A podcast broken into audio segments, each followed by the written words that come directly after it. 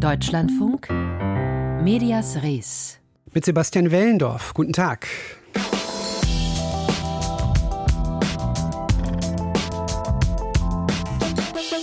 Heute ist der 9. November, ein Tag der historischen Veränderungen. Wir haben es gerade in den Nachrichten gehört. Vor 34 Jahren zum Beispiel, als Günter Schabowski um 19 Uhr den sofort unverzüglich Satz gesagt hat, als Menschen sich auf den Weg zu Grenzübergängen gemacht haben, als die aktuelle Kamera im Ost- und die Tagesschau im Westfernsehen das ziemlich Unglaubliche gemeldet haben, Heute vor 85 Jahren allerdings waren tausende Menschen in diesem Land voller Angst und Panik. Hunderte wurden getötet, ihr Eigentum wurde gestohlen, ihre Gebetsräume verwüstet und in Brand gesetzt. Akribisch geplant und konzertiert von der NSDAP-Spitze und beklatscht von jubelnden Bürgerinnen und Bürgern. Die sogenannte Reichspogromnacht am 9. November 1938.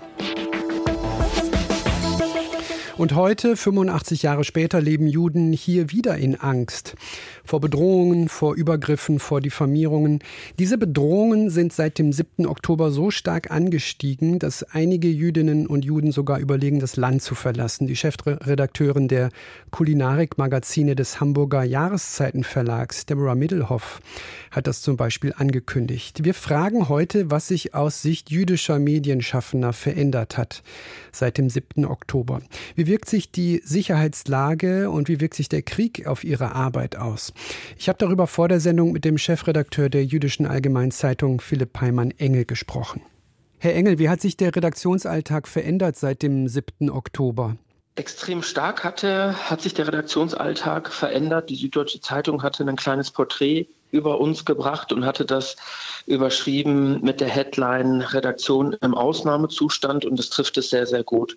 Seit dem 7. Oktober, ja, es ist nicht nur für Juden weltweit eine Zäsur, nicht nur für Israel eine Zäsur und auch für alle Gemeindemitglieder, sondern auch für uns als Redaktion. Also wir sind pausenlos im Einsatz, wirklich auch nachts. Wir sind eine sehr kleine Redaktion und wir wissen, es kommt ja seit dem 7. Oktober auch darauf an, sehr, sehr gut zu berichten und auch möglichst viel zu berichten. Und dem ja, versuchen wir möglichst gut und gewissenhaft nachzukommen. Der Einsatz in diesen Wochen ist extrem hoch.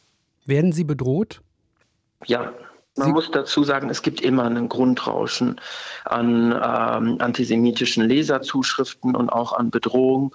Und das ist jetzt auch nichts Neues bei immer dann, wenn Israel sich auf Angriffe der Terrororganisation Hamas antwortet mit eigenen Angriffen, um eben ja, Attacken der Hamas zu verhindern und um die eigene Bevölkerung zu schützen, wird auch der Hass auf Juden und auf Israel ja, auf den deutschen Straßen ausgetragen und da bekommen wir dann ja nochmal vermehrt Hassbotschaften und Zuschriften. Und ich kann mir vorstellen, dass es dementsprechend auch mehr oder andere Sicherheitsvorkehrungen in Ihrer Redaktion gibt, über die wir jetzt aus Sicherheitsgründen nicht näher sprechen wollen.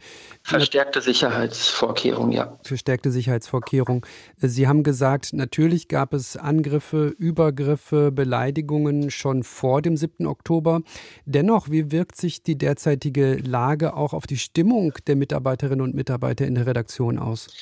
Ja, also ich glaube, auf menschlicher Ebene sind wir natürlich auch angesichts der Bilder aus Israel und aber auch angesichts der Bilder im Gazastreifen die Zivilbevölkerung in Gaza wird in Geiselhaft genommen von der Terrororganisation Hamas. Da sind wir tief betroffen, entsetzt, schockiert auf menschlicher Ebene, so wie jeder andere Mensch auch. Aus professioneller Sicht macht es natürlich auch etwas mit einem, weil wir, ja, das ist einfach unser Berichtsgegenstand und da kann man sich sich nicht einfach ausklinken. Das hören wir jetzt dieser Tage auch von mehreren Gemeindemitgliedern, dass sie sagen, wir verfolgen jetzt die News nicht mehr, weil es uns einfach fertig macht. Hinzu kommt bei uns in der Redaktion und aber auch bei mir ganz persönlich als Jude, es kommt noch eine sehr kämpferische äh, Note dazu. Yeah. Ähm, wer sind wir denn, dass wir uns als Juden in Deutschland tyrannisieren lassen, unterkriegen lassen? Wir lassen uns nicht einschüchtern. Wir sind Juden in Deutschland, deutsche Juden. Wir gehören hier genauso hin wie jeder andere auch. Punkt. Ja, da möchte ich nochmal nachfragen, was das äh, für die journalistische Arbeit betrifft. Also natürlich Bericht erstatten, ausgewogen Bericht erstatten natürlich. Ja. Dennoch, ich kann mir vorstellen, dass vor dem Hintergrund dieser Lage, dieser Bedrohungslage auch eine Art, Sie haben es gesagt, jetzt erst recht Gefühl tatsächlich herrscht. Unsere Stimme muss gehört werden, auch unsere journalistische Stimme. Inwiefern wirkt sich das aus auf die Arbeit? Ja, wir haben ja dieses wunderbare Handwerkszeug, schreiben, was ist. Wir schauen uns die Weltlage an, wir reflektieren uns selber und ähm, gehen dann in einem zweiten Schritt in die Berichterstattung über. Also diese kämpferisch, dieses kämpferische Element, was sich eben auch bei vielen Gemeindemitgliedern wiederfindet, das findet sich dann eben auch bei uns im Blatt. Ich finde, man muss Sachen immer konkret machen. Die gesamte Seite 1 vor anderthalb Wochen freigeräumt und einfach nur Stimmen von Gemeindemitgliedern abgebildet. Ja, und so machen wir das bei jedem gesellschaftlichen, politischen Phänomen. Ja, wir versuchen es dann eben abzubilden und der Anforderung als Journalist nachzukommen, schreiben, was ist. Es gibt auch am heutigen Tag, dem 9. November, sehr viele Nie-Wieder-Reden, sehr viele Nie-Wieder-Rufe im Netz und Israel-Flaggen in den Facebook-Profilen. Das ja. ist als Solidaritätssymbol wichtig, aber es gibt da auch immer den Vorwurf des Bequemlichkeitsgedenkens, den Vorwurf, es habe nach den Angriffen der Hamas viel zu wenig Solidarisierung gegeben, zu schnell das äh, Aber angefügt. Ja. Müssen Medien, auch jüdische Medien, da viel kritischer sein und mehr fordern von der deutschen Gesellschaft? Ich denke, sie müssen es. Es ist ja nicht Aufgabe der jüdischen Gemeinschaft, diese Aufgabe zu übernehmen, diese Funktion zu erfüllen. Natürlich machen wir das. Aber das, es geht um die Demokratie. Das, was gerade stattfindet, ist eine Kampfansage an die Demokratie in Deutschland, eine Kampfansage an die, Liebe, an die liberale Gesellschaft, an die offene Gesellschaft. Und dagegen muss jeder Demokrat aufstehen und jeder Journalist, wenn es ein Meinungstext ist, eben dann auch sein Wort erheben. Wann, wenn nicht jetzt? Das heißt, es gibt da auch mal drastischere Worte in Ihrer Zeitung. Drastisch würde ich nicht, es, äh, würde ich nicht sagen. Es gibt klare, klare Worte. Ja. Seit, wir schreiben seit über zehn Jahren äh, nie wieder, nie wieder, weil das wirklich zu einer leeren Formel verkommen ist. Man muss dieses nie wieder aber wirklich auch praktisch umsetzen. Und dazu gehört dann auch, wenn wirklich, ja, da, das sind dann vielleicht drastische, aber nichtsdestoweniger richtige Worte, muss man sagen, als Politik, wenn ein entfesselter Mob auf die Straße geht in Neukölln und antisemitische Slogans ruft, den Terror der Hamas gut heißt und die Ermordung von Juden gut heißt, dann muss das Konsequenzen haben. Und klar, das schreiben wir auch sehr deutlich. Philipp Heimann-Engel, Chefredakteur der Jüdischen Allgemeinen Zeitung. Über die Stimmung in der Redaktion seit dem 7. Oktober habe ich mit ihm gesprochen, hier in Medias Res.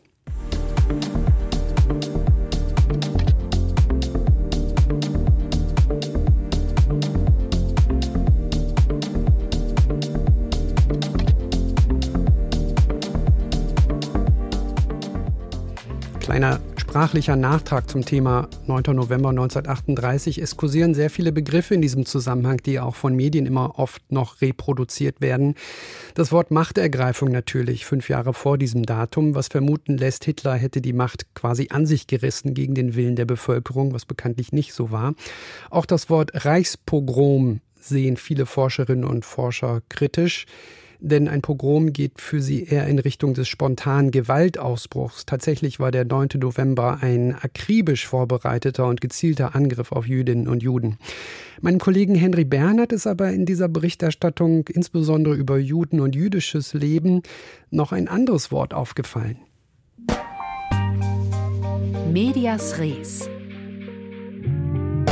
Ich bitte um die Unterstützung aller Bürgerinnen und Bürger dabei, dass wir die Sicherheit unserer jüdischen Mitbürgerinnen und Mitbürger gemeinsam gewährleisten können. 1938 gingen viele Bürgerinnen und Bürger auf ihre jüdischen Mitbürgerinnen und Mitbürger los.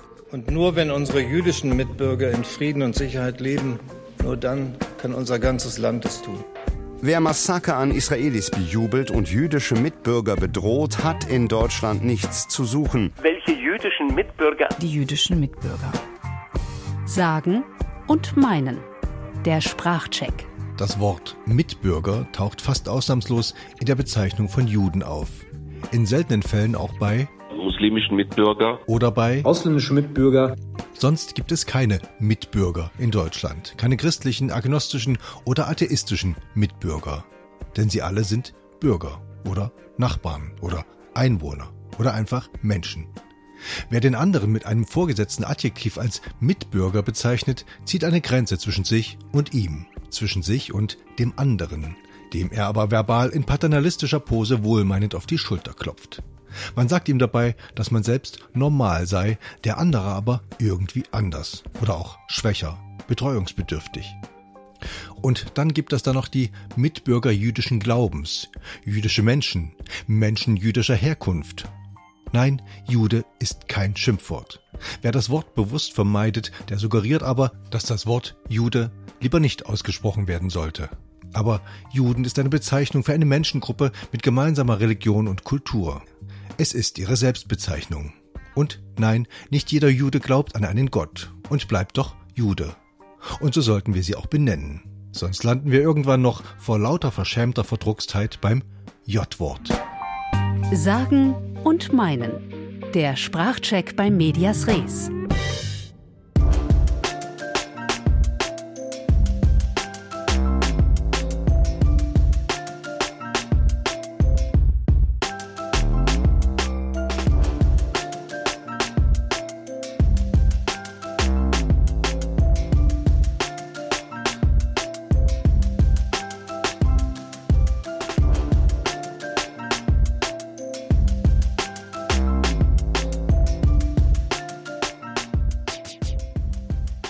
Die perfekte ökologische Sportveranstaltung ist die, die nicht stattfindet. Dieser Satz kommt vom ehemaligen ARD-Sportschau-Chef Steffen Simon, der jetzt Mediendirektor beim DFB ist, was klar macht, dass es im besten Fall wohl ein Kompromiss werden wird, wenn der DFB im nächsten Jahr die Fußball-Europameisterschaft austragen wird. Ein Kompromiss zwischen quasi Umweltschutz und Sportveranstaltungen. Die EM soll allerdings so nachhaltig wie keine andere zuvor werden. Das wiederum hat Turnierdirektor Philipp Lahn gesagt. Wie kann das gehen und welche Rolle spielt insbesondere die mediale Berichterstattung in diesem Anliegen? Die zehnte Deutschlandfunk-Sportkonferenz hat darüber debattiert. Auf diese Fragen sind sehr viele äh, eingegangen auf dieser Konferenz. Diverse Sportnachhaltigkeits-Keynote-Sprecherinnen und Sprecher waren da. Die Stiftung Deutsche Fußballliga zum Beispiel und Kollege aus dem Sport Maximilian Rieger war da und ist jetzt hier. Herr Rieger, der Titel der ganzen Veranstaltung macht mich ein bisschen stutzig. Deutschland blühende Landschaften für Olympia und Co. Blühende Landschaften ist gerade am heutigen Tag, 9. November, Stichwort Helmut Kohls blühende Landschaften, ein bisschen seltsam. Steckt da ein tieferer Sinn hinter? Ja, er ist bewusst doppeldeutig. Also es geht einmal um die tatsächlich buchstäbliche Bedeutung, blühende Landschaften praktisch als Symbolbild für Nachhaltigkeit, um das es dann gehen soll auf der Sportkonferenz. Und dann haben wir natürlich das äh, Versprechen von Helmut Kohl und äh, solche großen Versprechungen, äh, die dann vielleicht auch nicht eingelöst werden. Solche Versprechungen gibt es rund um Sport, Großereignisse, auch immer wieder. Äh, Philipp Lahm, Sie haben es gerade angesprochen, Turnierdirektor von der EM im nächsten Jahr, hat zum Beispiel gerade erst im Kicker geschrieben in einem Gastbeitrag, man solle die EM als Wendepunkt begreifen für Europa, für die Gesellschaft, für uns alle. Äh, und auch bei Olympischen Spielen wird gerne auf die ganz große Erzählung gesetzt und da es dann auch um die Glaubwürdigkeit gehen soll heute Abend bei der Sportkonferenz, fanden wir dann die Titel ganz passend, sich da ein bisschen anzulegen. Ja, da darf ich direkt nochmal einhaken, denn Nachhaltigkeit im Sport ist ja für viele auch vom Begriff her schon ein Widerspruch. Stichwort äh, asiatische Winterspiele in Wüstenstaaten, Saudi-Arabien 2029 in dem Zusammenhang. Stichwort Katar, auch da gab es sehr viel Kritik. Wie sieht es denn in der Sportberichterstattung aus? Findet das Thema Nachhaltigkeit dort statt? Also ich bin seit 2019 in der Deutschlandfunk Sportredaktion und damals war das nach meiner Wahrnehmung ähm, praktisch kein Thema, wenn wir über ökologische Nachhaltigkeit sprechen. Wenn wir über soziale Nachhaltigkeit sprechen, dann war das schon ein Thema, wenn man sich zum Beispiel die Arbeitsbedingungen von äh, den WM-Baustellen anguckt in Katar ähm, oder die Menschenrechtssituation in China vor den Winterspielen da.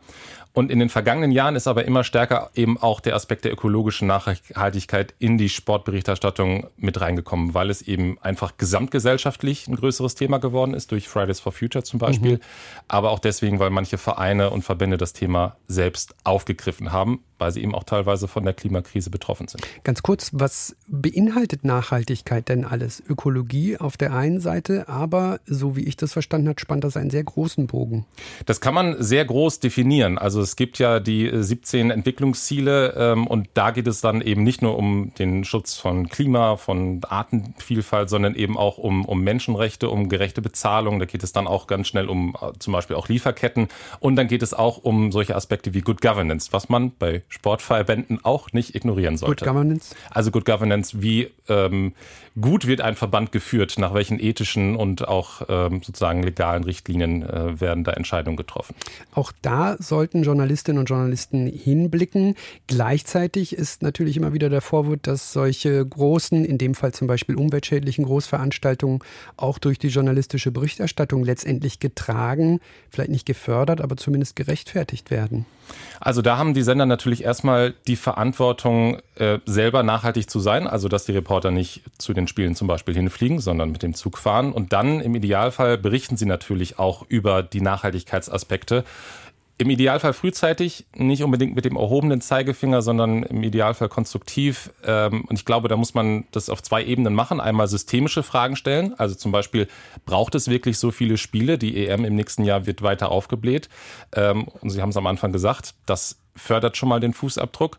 Ähm, und gleichzeitig kann man, glaube ich, auch konstruktive Tipps geben, wie Fans zum Beispiel klimafreundlich anreisen können. Denn die An- und Abreise der Fans ist eben der Part, der die meisten Emissionen verursacht. Und jetzt steht noch die Problematik oder die Gefahr des Greenwashings im Raum. Auch was die Berichterstattung betrifft, naja, wir haben ja darüber geredet, dann ist das wohl alles nicht so schlimm. Nee, das ist eine absolute Gefahr, die da besteht. Und das ist auch wirklich eine Herausforderung. Ist das jetzt eine PR? Aktion oder sind das tatsächliche Klimamaßnahmen?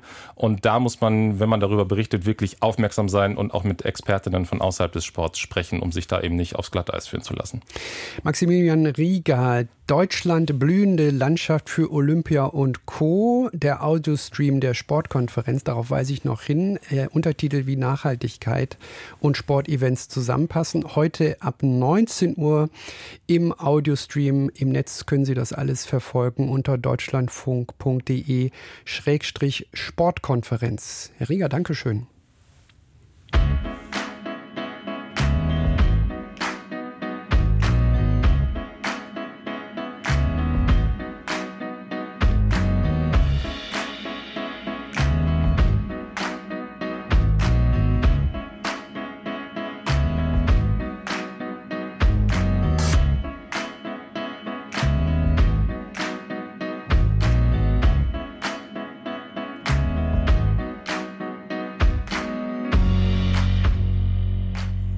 9. November 1989, der Tag, ab dem es dann auch für Journalistinnen und Journalisten einfacher wurde, Informationen aus dem ehemals so abgeschotteten Land zu bekommen, sowohl für West als auch für Kolleginnen und Kollegen in der DDR, die wirklich recherchieren wollten. Wir schauen auf die Arbeit der Westkolleginnen und Kollegen, die damals eine Akkreditierung bekommen haben. Ähm, die durften berichten, aber die wurden natürlich auch mit großer Wahrscheinlichkeit dann auch beobachtet von der Stasi. Wie das wiederum die Arbeit geprägt hat, darüber haben bei der Bundesstiftung zur Aufarbeitung der SED-Diktatur fünf ehemalige Westkorrespondentinnen und Korrespondenten gesprochen. Denn vor 50 Jahren wurde der erste von ihnen in der DDR akkreditiert. An-Kathrin Jeske berichtet. Es gibt Kaffee, Kuchen und viele Erinnerungen. Dietmar Schulz war 1973 der allererste westdeutsche Journalist, dem die DDR eine Akkreditierung ausstellte. Ich muss sagen, als junger Journalist fand ich das eine große Aufgabe. Mhm. Und äh, ich meine, dass die Deutsche Presseagentur, die DPA, die, das erste westdeutsche Medium war, das akkreditiert wurde, hatte ganz zweifellos damit zu tun, dass die DDR ja wiederum ihre Nachrichtenagentur, nämlich ADN, mhm. mit einem Büro in Bonn vertreten wollte. Mit 30 Jahren ging Schulz damals in die DDR. Mit Frau und Tochter wohnte er zwar weiterhin in West-Berlin, pendelte aber täglich in die ihm zugewiesene Wohnung in einem Plattenbau in der Frankfurter Allee, direkt gegenüber der Zentrale der Stadtsicherheit, rund um die Uhrüberwachung inklusive. Nicht nur Schulz, sondern später auch alle anderen westdeutschen Korrespondenten in der DDR wurden überwacht. Ein Grund, warum der Job nicht gerade beliebt war, erinnert sich Monika Zimmermann, die ab 1987 für die FAZ aus der DDR berichtete. Nein, da wollte keiner hin. so ist es bei mir auch. Da wollte keiner hin und deswegen waren die Herausgeber der Frankfurter Allgemeinen Zeitung irgendwie ganz erstaunt, dass ich, ich habe das von mir aus gesagt. Und insofern äh, stimme ich Ihnen völlig zu. Wer auf diesen Posten in Ostberlin ging, der wusste, was ihn erwartet. Journalistische Arbeit unter erschwerten Bedingungen also. Vor allem für Dietmar Schulz, der als erster westdeutscher Korrespondent journalistische Kontakte erst einmal knüpfen musste. Insbesondere am Anfang war er von den offiziellen Informationen der DDR abhängig. Interviews musste ihm die Abteilung journalistische Beziehungen im DDR-Außenministerium genehmigen. Und auch sonst war seine Arbeit von Anträgen geprägt. Jede Recherchereise außerhalb Ostberlins musste er beim Außenministerium anmelden. Erst mit der Zeit wurde es leichter. Je mehr Menschen er in der DDR kannte, desto einfacher kam er informell an Informationen.